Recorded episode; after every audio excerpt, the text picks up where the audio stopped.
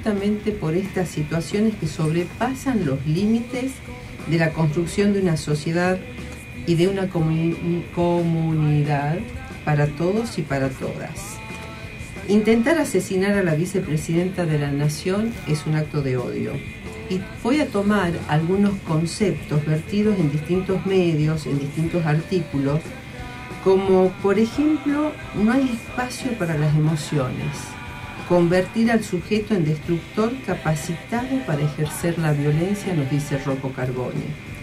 Y tomo también otro autor, un periodista de Buenos Aires, Carlos Ciapina, que nos dice, el odio es un sentimiento que se construye racionalmente, que se va alimentando con frases, expresiones y acciones que van escalando paulatinamente. No es ira ni rabia. El odio en la política se alimenta de juicios previos, de frases, de slogans y de afirmaciones tajantes que no administran crítica ni réplica. Noam Chomsky, hace mucho tiempo, ya lingüista de Estados Unidos, nos dio a conocer las 10 estrategias de hoy estoy dura, ¿no? Manipulación mediática. La estrategia de la distracción, crear problemas y después ofrecer soluciones. La estrategia de la gradualidad, la de diferir, de dirigirse al público como criaturas de poca edad, de utilizar el aspecto emocional mucho más que la reflexión, la de mantener al público en la ignorancia y la mediocridad, estimular al público a ser complaciente con la mediocridad, reforzar la autoculpabilidad y además conocer a los individuos mejor de lo que cada uno de nosotros nos conocemos. Muy importante estas afirmaciones de, Noam Chomsky que tienen que ver con justamente estos temas que vamos a tratar hoy, que tienen que ver justamente el rol de los discursos en la formación ciudadana y tomo por último eh, un trabajo elaborado por una filósofa Sara Alvarado Salgado, que nos dice que la formación ciudadana y el ejercicio de la ciudadanía constituyen una estrategia privilegiada para alcanzar procesos de justicia social, pero a su vez que la garantía de justicia desde el Estado requiere el reconocimiento de deberes y derechos ciudadanos con criterios de equidad social, que hagan posible mejorar las condiciones y calidad de vida de la población con oportunidades en términos de acceso y distribución de recursos. ¿Por qué traemos esto? Porque hoy vamos a tener un muy buen programa con dos personas que se dedican a estos temas. Con Marcela Ocampo, que es docente en letras y en francés, que trabaja en la Cátedra de Comprensión y Producción Textual para Ciencias de la Comunicación de Filosofía y Letras y estudio de las políticas del lenguaje en y para educación. Y con Daniel Rosso, Daniel es sociólogo, es periodista, ex secretario de Comunicación de la Ciudad de Buenos Aires y de los medios, también subsecretario de Medios de la Nación, y hoy dirige la Maestría de Periodismo y Comunicación de la Universidad de La Plata Además, es asesor de dirigentes políticos. Así que vamos a la música un ratito nomás y ya seguimos con Marcela y con Daniel. Muchas gracias.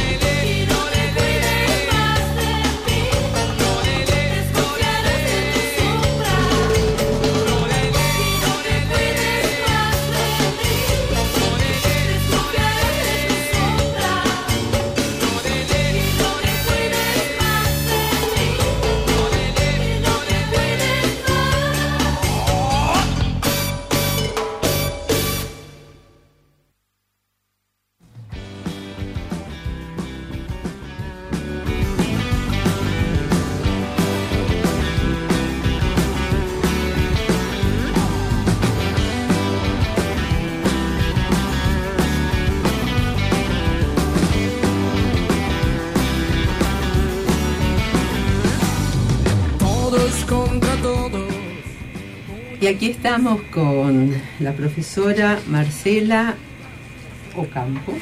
¿Cómo estás, Marcela? Bienvenida. Muchas a gracias. Central.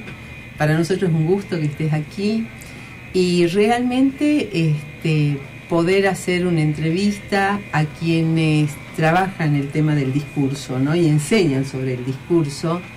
Eh, mientras nos vamos comunicando con, con Daniel Rosso, ¿qué se está viviendo hoy desde el discurso?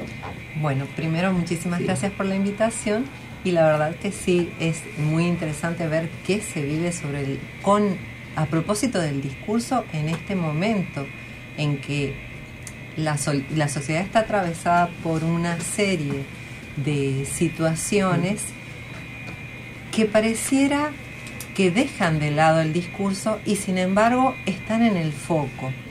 Un atentado como el que hemos vivido la semana pasada, que pareciera que es un acto y que de hecho es un acto en sí mismo, pero que tiene en su sustrato una serie de situaciones que han venido coadyuvando mm. a traer esta situación.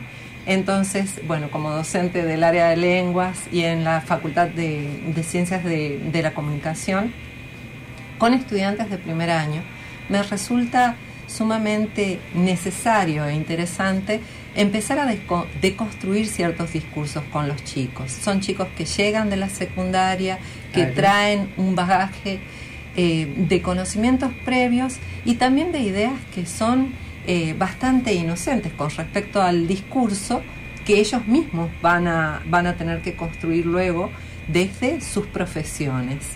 Y entre los conceptos que me parece imprescindible comenzar a desconstruir cuando llegan los chicos a la universidad y que sería una reflexión larga para, para el conjunto de la sociedad, tiene que ver con esto de las verdades, de las verdades absolutas, de un lenguaje pretendidamente objetivo y de cómo se construyen las polifonías, cómo se construyen el conjunto de voces que van encaminando ciertas ideas que en muchos casos son prejuiciosas hasta llevarnos a esto que está eh, que hemos escuchado mucho en los últimos días y que tiene que ver con el lenguaje del odio o con los mensajes del odio. Así es. Estamos ya en línea, Marcela, también con Daniel Rosso. Hola Daniel, ¿cómo estás? Buenas noches.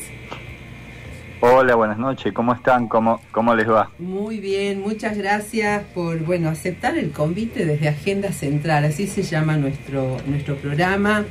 Y estábamos, Daniel, eh, justamente conversando con, con, con, la profesora aquí en, el piso sobre, ella está enseñando, mira qué interesante, para que puedas también hacer tus, tus apreciaciones, ella está trabajando en, en, un primer año y traer estas problemáticas del discurso en los chicos del secundario significan todo un, un trabajo de deconstrucción, ¿no? De, sobre lo que son los, los discursos eh, que realmente nos atraviesan a todos y a todas estos discursos de tanto odio, ¿no? Y, y viendo también con Marcela el tema de, bueno, ¿qué significan estos discursos de odio? Y también es una pregunta hacia vos, en un momento como el que estamos eh, viviendo, o sea, ¿qué, ¿qué significa para quienes lo ejercen estos discursos del odio? Bueno, este, en principio eh, son instrumentos de construcción de identidades muy cerradas sobre sí mismo, ¿no? Este, eso que aparece monolítico hacia afuera, eh, lo que hace es de, darles insumos subjetivos para construirse también como una especie de identidad sin fisuras, este, muy cerradas sobre, sobre sí.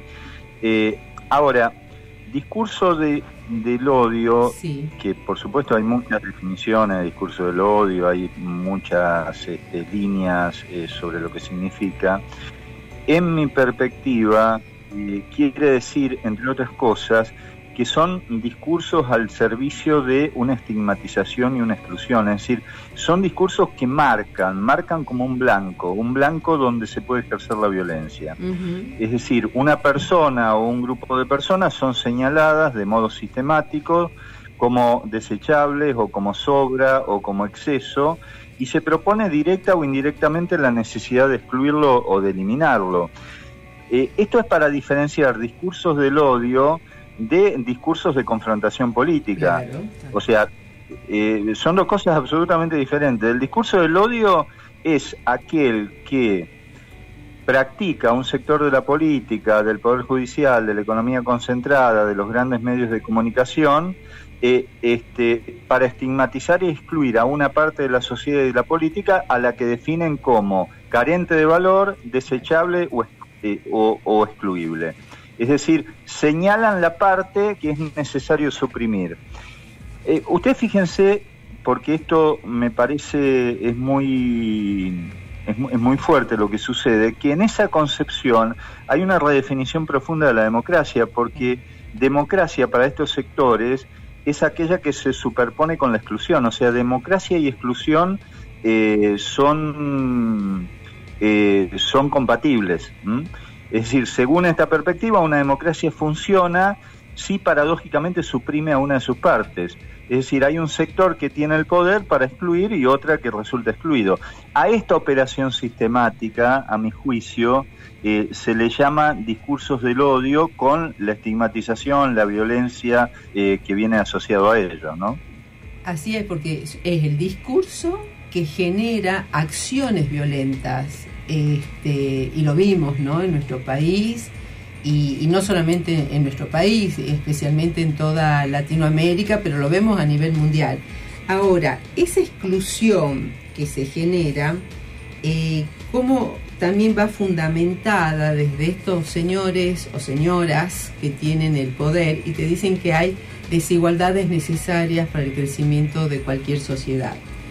Y uno dice, ay, pucha, ¿dónde estamos parados con respecto a esto? ¿no? O sea, ellos lo piensan, ellos lo dicen y hay quien lo ejecuta.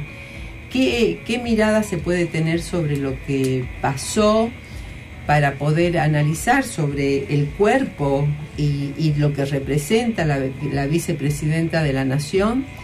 Para que uno pueda trabajarlo en esa de, de, construcción necesaria, porque realmente estamos tan atravesados, tan atravesados, ¿Qué, análisis se hace sobre cómo contrarrestar esto? ¿Qué pasa con las otras fuerzas políticas, mediáticas que no utilizan los discursos de odio? Me parece, por ejemplo, que para que los chicos comiencen a deconstruir todos estos discursos hay que desmontar esta cuestión de las verdades objetivas y de las verdades absolutas y de ese lugar de quienes quieren o pretenden detentar esa verdad y se me, se me atravesaba una frase que dijo Morales Sola hace unos días. Mm. Dice, si se, si se reconstruye con objetividad la historia, el odio no existió en la política argentina antes de los Kirchner.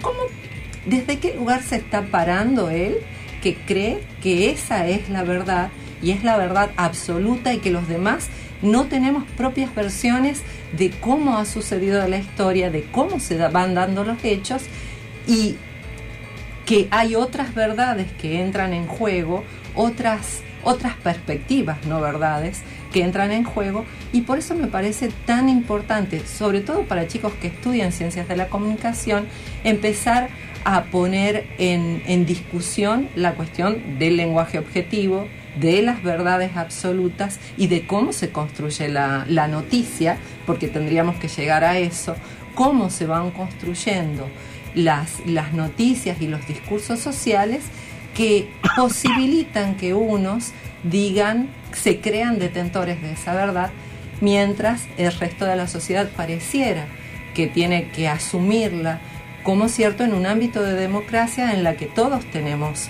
eh, la posibilidad de discutir, de debatir, de confrontar ideas en ese marco de igualdad y de respeto entre todos. ¿Cómo lo ves, Daniela, esto?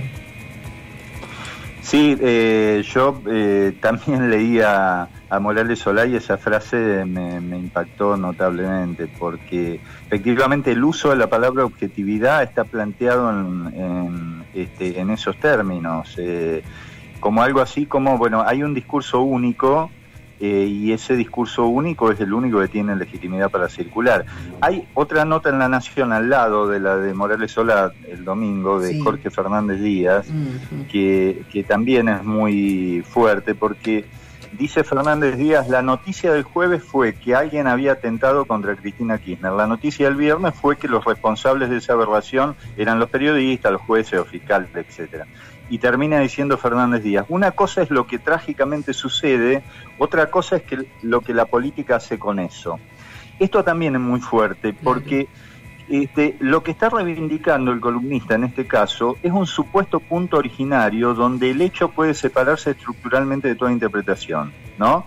Una cosa es el hecho y otra cosa es la interpretación posterior. Es decir, hay como un origen mítico donde los acontecimientos son absolutamente puros hasta que llega, en este caso el kirchnerismo, que los contamina agregando la interpretación. ¿Qué es lo que está diciendo? Bueno, por un lado que existen acontecimientos sin relación con los discursos que los interpretan y por el otro la existencia de discursos falsificadores que al entrar en contacto con los acontecimientos los contaminan y distorsionan. Eh, por lo cual, el problema para este tipo de lógica no son los hechos, que serían los que expresan ellos, sino lo que la política hace con ellos. O sea, lo que viene a hacer la política en términos de generar discursos alternativos. Entonces, esto es una concepción muy antidemocrática de la democracia, porque no están proponiendo un debate público entre interpretaciones diferentes sobre un hecho, sino la eliminación de las interpretaciones que no coinciden con las de ellos. Eh, eh, eh, esa es la gravedad de este, de este tipo de planteo, que eh, eh, coincide con este planteo de Morales Solá de la idea de objetividad, es decir, de discurso absoluto. En el fondo hay un discurso único y es el discurso que ellos proponen. O sea, ellos trabajan sobre la historia, sobre la memoria, la distorsionan, la reinterpretan para que otros vuelvan a estudiarla como ellos quieren. Y al mismo tiempo acusan al resto, acusan al resto de tener interpretaciones que son distorsiones de la verdad. Y sobre eso se apoyan, por ejemplo, los, a ver, no solamente las noticias falsas y demás sobre las que construyen, sino que sobre eso se eh, trabaja la justicia. Y esto es lo, lo grave también, como la justicia empieza a tomar esas nuevas verdades que esta gente produce, fabrica, estos sectores, y sobre eso vienen condenas y vienen, eh, vienen hasta una antijusticia social que se hace referencia permanentemente a, a esto de tener fiscales, de tener jueces, de tener una justicia, un sector de la justicia que no trabaja dentro de lo que se conoce como el debido derecho. Toda esta manipulación que se hace sobre las noticias. No sé si, si va, va por ahí o no, porque nosotros eh, desde este programa siempre decimos, tratamos de llegar a, propuestas donde eh, avanzar y promover dentro de lo que es el sistema republicano, el sistema de la democracia, el debido proceso. O sea, todos, todos tenemos derecho a tener juicios justos. Está bien, yo creo que por ahí eh, las cuestiones que están en puja son, por ejemplo, la libertad de expresión, que ellos la, toman y se amparan en eso como si fuera un concepto también que pueden manipular como quieran y en ese, en ese apropiarse de la libertad de expresión es cuando eh, producen discursos antidemocráticos y estos mensajes de odio, que son muy sutiles en algunos casos y por eso es tan difícil de, de, atraparlos, de que todo el mundo se dé cuenta. Hay que estar muy atento a la noticia y a la construcción para ir viendo eh, cómo se va entramando esa supuesta expresión eh, de libertad en la que se amparan para ir leyendo el sustrato. A mí me... Un, ahora voy a hacer una cita local que también me ha sorprendido. Son dos frases solamente, pero las querría analizar con ustedes porque en una nota de opinión de un diario local de este domingo aparece alguien diciendo nadie tiene por qué callarse la boca sobre lo que piensa sobre cualquier tema.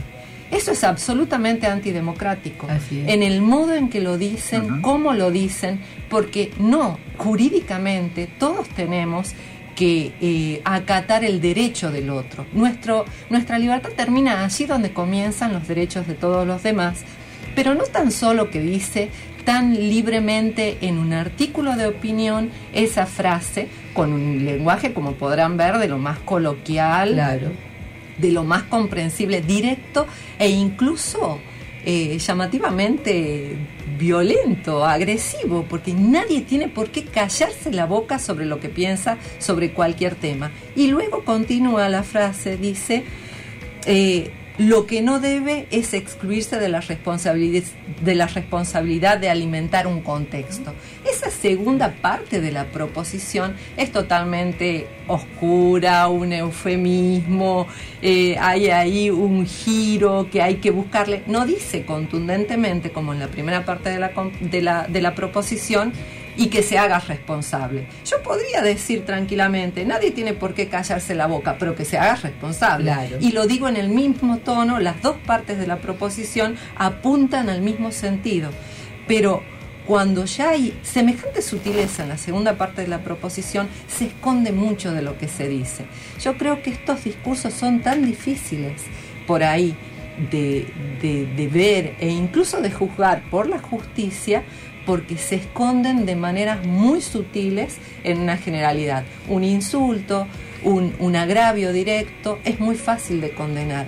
Pero todo esto con este entramado con el que trabajan los medios de comunicación y trabaja mucha gente como este señor que es un analista político y que no es inocente del modo que construye el discurso, es mucho más difícil de eh, analizarlo. Por eso nosotros tenemos, y voy a hablar con, desde mi lugar de docente, y de docente de primer año que recibo de a muchos y en, en la facultad, hay que, hay que trabajar mucho con los chicos en el análisis de los discursos porque ellos mismos van a ser, son y van a ser con, con, responsabilidad profesional en el futuro responsables de estos discursos en los medios de comunicación.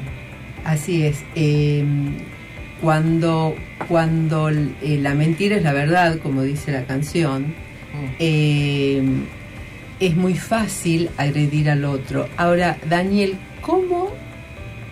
Yo, yo siempre me sigo preguntando, ¿no? Nosotros nos preguntamos, ¿cómo hacemos para contrarrestar mm. estos pensamientos y estos estos comunicadores hegemónicos o que consideran que son hegemónicos y que desde la sociedad también se los reconoce como hegemónicos.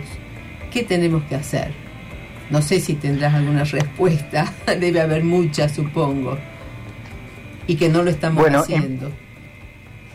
En, principio, este, tal como plantea la compañera, ahí hay un tema con eh, la definición de de libertad de expresión, porque si la libertad de expresión es un absoluto, cualquier cosa que nosotros intentemos hacer va a ser ilegitimado. Así es. Eh, o sea, cualquier cosa. Entonces, eh, lo primero que hay que desarmar es esa idea absoluta de libertad de expresión.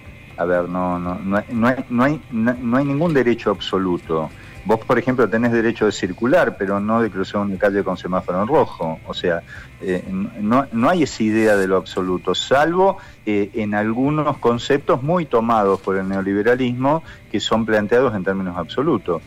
Ahora, hay una novedad, a mi juicio, en los discursos de odio, eh, de estigmatización, de violencia, que es que en, los últimos tiempos han sido colocados en el interior de la democracia. Sí. Y desde allí, desde el interior de la democracia, intentan redefinir y restringir el mismo concepto de democracia.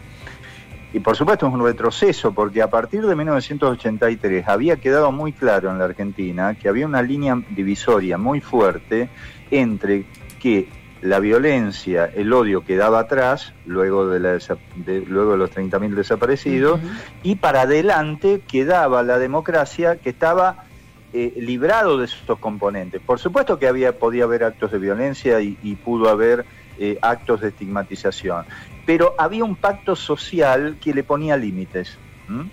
Bueno, en los últimos años esos discursos del odio, la estigmatización y la violencia que estaban afuera de la democracia han sido incorporados a la democracia.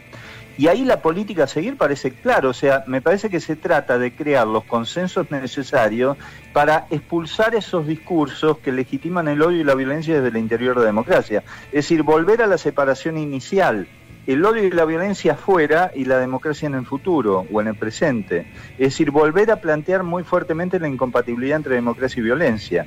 Me parece que en esa dirección se dirigen las iniciativas para crear proyectos de ley contra el odio, la estigmatización, la violencia, que se han comenzado a discutir en estos días. Pero eso no es un movimiento solo institucional. Eso requiere construir un gran frente para sanear la democracia de estos, de estos discursos. Un, gran frente social, un gran frente de acumulación social y política. Qué muy interesante lo que estás planteando, Daniel. Un segundo nos esperan porque vamos a un corte. Por eh, supuesto que sí. Dale, gracias. ¿eh? Por supuesto.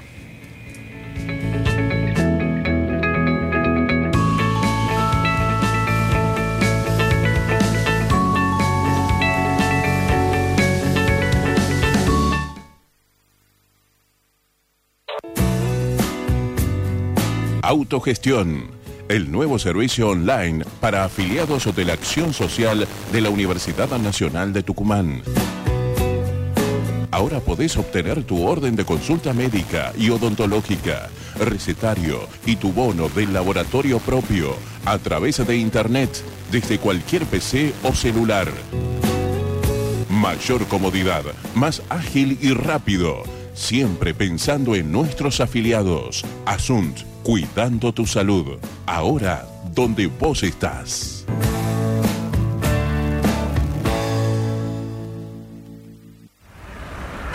Un conductor superior cuida de sí y también de los peatones. Uno inferior solo se cuida a sí mismo. Use la luz baja de su vehículo, previene accidentes y salva la vida de una persona con disminución visual. Ley de Tránsito Nacional, artículo 47. Es un mensaje de Radio Universidad.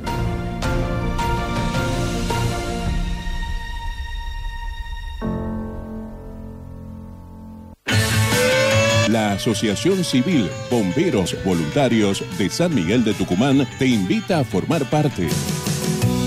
Estamos buscando auxiliar en administración y choferes. Tu aporte puede hacer la diferencia. Acércate a Manuel Alberti 1030 o comunícate al número 23 28 69 9.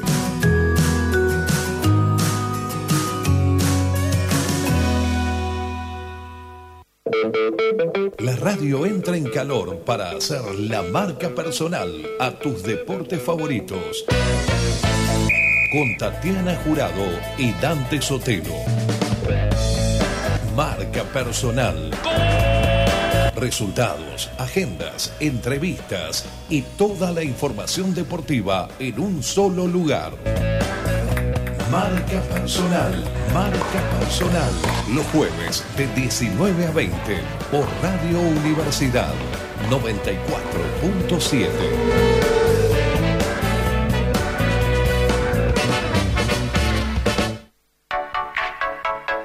Radio Universidad Tucumán. Ahora vos también sos parte de la radio.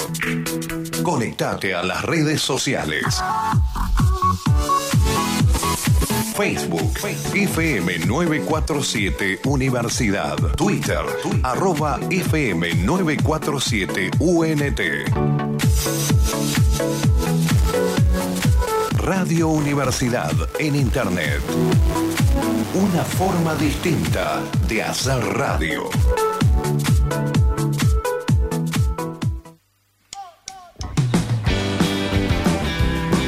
Continuamos en la agenda central con nuestros invitados y la conducción de la señora Silvia Rosca. Así es, estamos con Marcelo Campo y con Daniel Rosso. Recién Daniel nos decía cómo se van incorporando este, los discursos del odio al concepto este, eh, de democracia. Y hoy se están comenzando a trabajar algunos proyectos de ley donde hay que volver a separar lo que es la violencia, el odio, de lo que realmente es la vida en democracia. Eh, y hay proyectos que se están presentando en estos momentos en, la, en nuestra Cámara, en el Congreso Nacional, pero también, Daniel, eh, escuchábamos cómo ya hay toda una contraofensiva diciendo que se está promoviendo la censura, se está promoviendo la no libertad de expresión y cómo, cómo salimos de esta. Bueno, eh, yo creo que Primero es necesario, eh, paradójicamente, mostrar que estas iniciativas no tienen, no tienen que ver con un sector de la política, sino que eh, expresan una tendencia mundial. En Alemania existen este tipo de eh, regulación de los discursos, de los discursos del odio. Eh, en buena parte de la legislación europea está, está ese proceso. Por lo cual, me parece que la primera trampa es, eh, eh, en donde nos meten, es plantear que cuando nosotros queremos, planteamos regular los discursos del odio y de la estigmatización y de la violencia, básicamente para sanear la democracia. Es decir, esa democracia en donde han sido incorporados estos discursos que dificultan el funcionamiento democrático, lo que nos planteamos es construir un frente político, social este, y cultural para sacarlos para sacarlo. y la verdad es que esa operación tiene mucho más que ver, si vos querés, con el alfonsinismo que este eh, con, eh, que con otras lógicas. O sea, en este caso, la coalición gubernamental actual lo que está tomando son las tradiciones más puras eh, del pensamiento liberal democrático, que es una esfera pública saneada en donde los distintos actores puedan confrontar sus interpretaciones y eh, debatir entre sí para lograr los mejores proyectos. Eso es lo que se está planteando, no,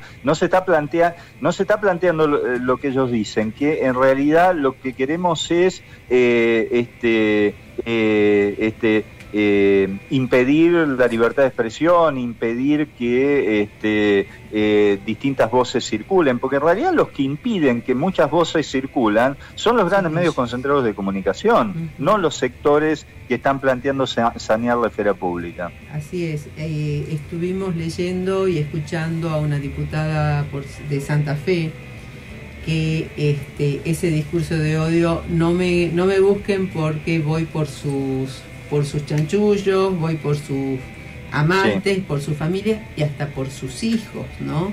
O sea, cómo se va generando el no debate de ideas, de propuestas, que sería una manera de, por lo menos lo que uno considera, una manera de contrarrestar estos discursos del odio frente a estas manipulaciones que se están haciendo de, desde el discurso, ¿no? O sea, entonces, ¿qué se genera? Temor. Al generarse temor se genera desesperanza y, silencio. Y silencio. Me quedo callado, paralizado y, y bueno, y ahí estamos. Y, y agrego algo más y ya, ya sigo con ustedes porque me parece que es después de lo que sucedió el jueves pasado y toda la convocatoria que hubo en las plazas del país y estos sectores que generan odio vieron esa gran movilización que tuvieron que sacar directamente del eje del debate que era este magnicidio o mm. esta, esta terrible situación que estábamos viviendo porque era en contra de la democracia en el cuerpo de Cristina Fernández de Kirchner, que empezaron a tomar si hacía falta el feriado o no, que a hoy empiezan a dudar si realmente fue cierto, fue algo armado. Digo, bueno, eh, permanentemente están ellos pensando y, y, ahí nos encuentran a veces este, sin tener las fuerzas, tengo la sensación, las fuerzas mediáticas, ¿no? no las fuerzas populares, las fuerzas mediáticas para avanzar sobre, sobre estos discursos y que tiene que estar en todos lados, en las universidades, en las escuelas secundarias, en, en las bibliografías, en los programas que uno tiene en todos los medios de comunicación, en las redes. ¿Qué rol juegan las redes hoy frente a esto? Bueno, la verdad que es muy complejo todo, pero por ejemplo, con un análisis elemental, así muy, muy superficial, de los titulares, por ejemplo, de los medios de comunicación, podemos ver cómo se desfocalizan los temas, cómo se van desplazando, todos esos desplazamientos que, que, ha habido en los titulares, por ejemplo. Tempranamente, eh, un periodista tucumano había hecho el análisis de esos titulares y decía qué vergüenza determinados titulares que, que, claro, porque hay un corrimiento absoluto y no se habla del magnicidio, no se habla del intento de asesinato, del atentado, sino que se habla que detiene, se dice en el titular que detienen a un brasileño, un hombre gatilló, un hombre intentó dispararle. Y toda la importancia que tiene el hecho de una víctima, que además es una representante de la democracia, queda totalmente desdibujado. Entonces, bueno, ahí podemos ver cómo se van haciendo, cómo se van produciendo esos corrimientos de las, en las temáticas y cómo desdibuja en el plano social la importancia de un hecho tan fundamental como que una mujer ha sido víctima, y no una mujer cualquiera, no una persona cualquiera, ha sido víctima de un atentado. Así es. ¿Qué opinas, Daniel? Bueno, eh, en los últimos dos o tres días, eh, en los medios nacionales hay un desplazamiento notable en términos de poner inclusive en consideración eh, la, este, la, existencia real del intento de asesinato. Eh, se, puso, eh, se comenzó a poner en circulación la palabra supuesto intento de asesinato de la vicepresidenta, ¿no? Supuesto. Inclusive dio lugar a algunas discusiones eh, en un par de canales de, televisión. Eh, y bueno, ¿qué es lo que está detrás de esto? Bueno, la construcción previa de, entre comillas, la maldad de la vicepresidenta, que sería de tal magnitud que incluso estaría en condiciones de organizar la teatralización de la violencia contra ella misma, ¿sí? Este, es como que construyen la moralidad extrema de, de la política plebeya y entonces quien genera el acto violento y quien lo recibe es un mismo sujeto.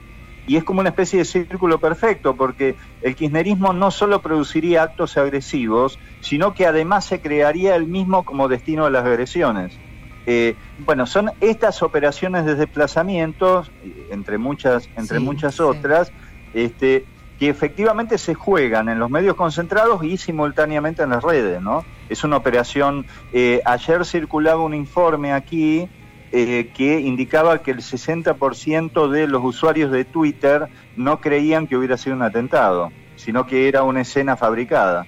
Claro. ¿Mm? Y, la verdad que yo analicé los 18 titulares el día después del atentado y ninguno usa la palabra víctima, por ejemplo. Total. Buscando en diferentes eh, diarios, porque digo, ¿cómo puede ser que este atentado contra, incluso me parecía en algunos titulares que les costaba poner la palabra contra, un atentado contra, y dicen un atentado a ah, la vicepresidenta. Incorrecto desde el punto de vista lingüístico, pero además yo decía esa, esa imposibilidad de decir que el otro es una víctima. De todos los que he buscado para, para cotejar, Le Monde, el Le Monde es el único que dice Cristina Fernández de Kirchner, vicepresidenta de la Argentina, víctima de un atentado de asesinato. Y dice todas las palabras que se necesitan quizás porque es un diario extranjero, es tan lejos de la situación, qué sé yo, pero ningún diario local usa esa palabra, víctima de, al menos del día después del atentado, eh, a eso me, he limitado. Justamente, ¿no? Ese corrimiento que, bueno, que hace, hace parecer este, que es víctima y, victimario, este, y que vuelve a generar eh, falta de confianza justamente en la sociedad toda sobre un proyecto político y porque se centra en la persona, no en la propuesta. Y ahí, y ahí estamos mal. Yo eh, me quiero ir a otro, o sea, dentro del mismo discurso distorsivo, lo quiero llevar al plano de la educación. Eh, que no, estos discursos realmente nos atraviesan en lo cotidiano de la vida. Eh, ¿Cuántos titulares de los medios masivos de comunicación y hegemónicos eh, interpelan a la educación cuando se plantean cambios en los procesos, en la organización educativa, por ejemplo, el tema de la repitencia? En vez de pararse en, en la vereda de los aprendizajes de los chicos con otras estrategias, la única respuesta que se tiene es la repitencia.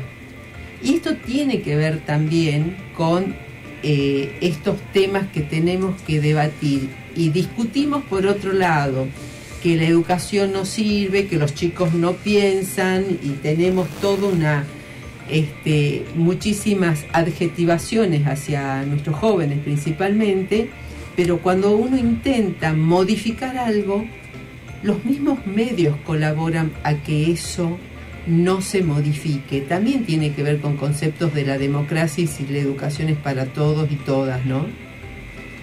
Me fui a un tema muy, muy específico desde mi formación principal, pero digo, en, en todos los aspectos de la vida y de las políticas públicas aparecen este discurso que reivindica las desigualdades. Claro, y que distorsionan la realidad también. Yo me acuerdo, en, eh, que, y justo lo, lo, había analizado como caso, cuando se, se, da el cambio de gobierno, aquí en Tucumán hubo un, una... Aparecieron las encuestas Aprender, mm. apareció la evaluación Aprender y salieron en los medios los resultados y de repente se estaba instalando un discurso respecto de los estudiantes de secundario que todos eran analfabetos. No que tenían dificultades, que había un iletrismo o las, las problemáticas que sabemos los, los docentes que, por las que atraviesan por diferentes razones nuestros estudiantes, sino se instalaba eso del analfabetismo en secundaria y yo pensaba en ese momento lo difícil que sería de construir si esa, si esa representación, esa imagen sobre los estudiantes secundarios se instalaba del todo, porque no hablábamos de problemáticas, se hablaba de analfabetismo en secundaria. No sé si iba por ese camino, pero eh, me parecía muy significativo y lo que yo eh, analicé unos cuantos memes, porque también veía, y, y así en el acto que empezaron a salir, decía, bueno, sí, es cierto que el humor siempre sirve para analizar más, para profundizar más, pero también cómo banaliza las situaciones, cómo las corre de foco, cómo es, eso, cómo minimiza una situación tan grave como, como, el atentado que habíamos sufrido, como además eh, persisten, si uno sigue las imágenes que utilizan para hacer los, los memes, cómo consolidan la imagen o las imágenes estereotipadas de aquellos que defienden de alguna suerte eh, la democracia o determinados pensamientos y cómo descalifican. Y en una de esas descalificaban la, la educación porque decía, eh, me, me, acuerdo algo así, el meme como que él había fallado porque había tomado clases de tiro por Zoom o una cosa por el estilo. Entonces, toda, todo, no tan solo la banalización del hecho, sino la, mm, el estereotipo de la educación, uh -huh. de todo aquello como si en pandemia no hubiera habido educación y de todo aquello que hemos vivido como sociedad durante la pandemia y que hemos vivido también los educadores y los estudiantes, todo queda eh, desdibujado, todo queda Así, disminuido. Sí, y eso significa descalificación, descalificación también para la emisión de una idea, de una propuesta, de un voto. Mm. Por eso se ha descalificado también, eh, Daniel, te, te, cuento que en la provincia de Tucumán sí. no se ha permitido el voto a los chicos de 16 años. Justamente, ah, mira. sí, sí, sí. Bueno, Tucumán, eh, Tucumán es una provincia que se experimenta mucho, ¿no? Desde cosas muy malas hasta algunas cosas que pueden funcionar mejor.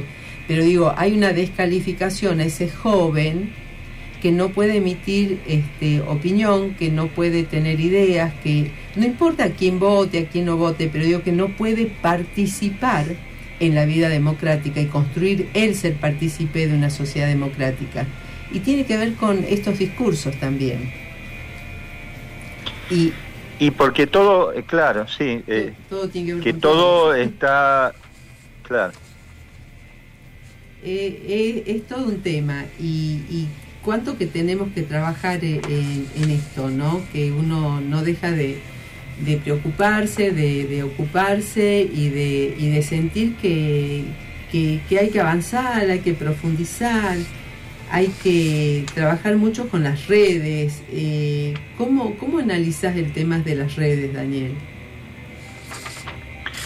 Bueno, eh, este, como, como ustedes saben, eh, las redes instalan un cambio global de lo que se llama la mediatización, porque, mm. bueno, básicamente porque en los medios analógicos hay una distancia eh, sostenida entre la emisión y la recepción, es decir, el emisor eh, en general, eh, que suponte el conductor televisivo o el conductor radial, emite y el, receptor, quien recibe esa información o ese discurso, tiene menos chances de interactuar.